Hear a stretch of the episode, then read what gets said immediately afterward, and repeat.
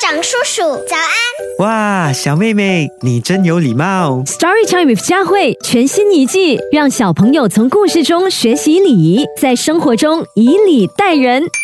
小朋友又可以听故事啦。我是佳慧，今天要跟你分享的这个故事跟两个小朋友的互动有关系，叫做“果果专心听讲了”。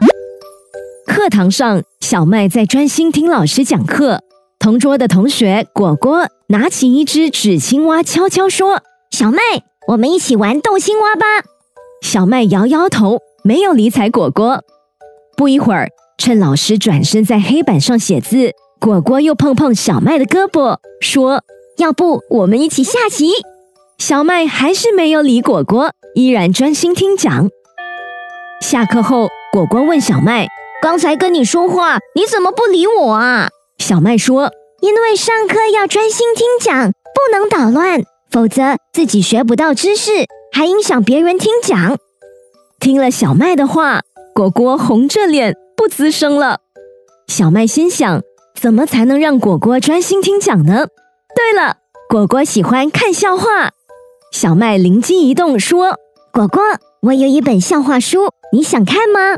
果果立刻睁大眼睛：“想看呢。”小麦说：“如果你今天专心听讲不捣乱，我就把书借给你。”果果拍拍胸脯：“我保证。”好，我们一起拉钩。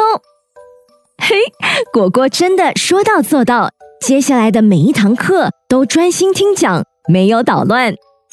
放学时，小麦说：“果果，你遵守了约定，很棒。”果果不好意思的笑了。小麦，谢谢你，我才发现专心听讲能学到很多知识。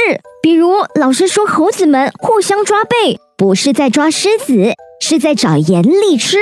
看到果果的变化，小麦高兴地说：“明天我一定给你带笑话书，不过上课的时候不能看哦。”果果嘿嘿一笑：“嘿，放心吧，我还要专心听讲呢。”小朋友，你上课的时候是像专心的小麦，还是像捣乱的果果呢？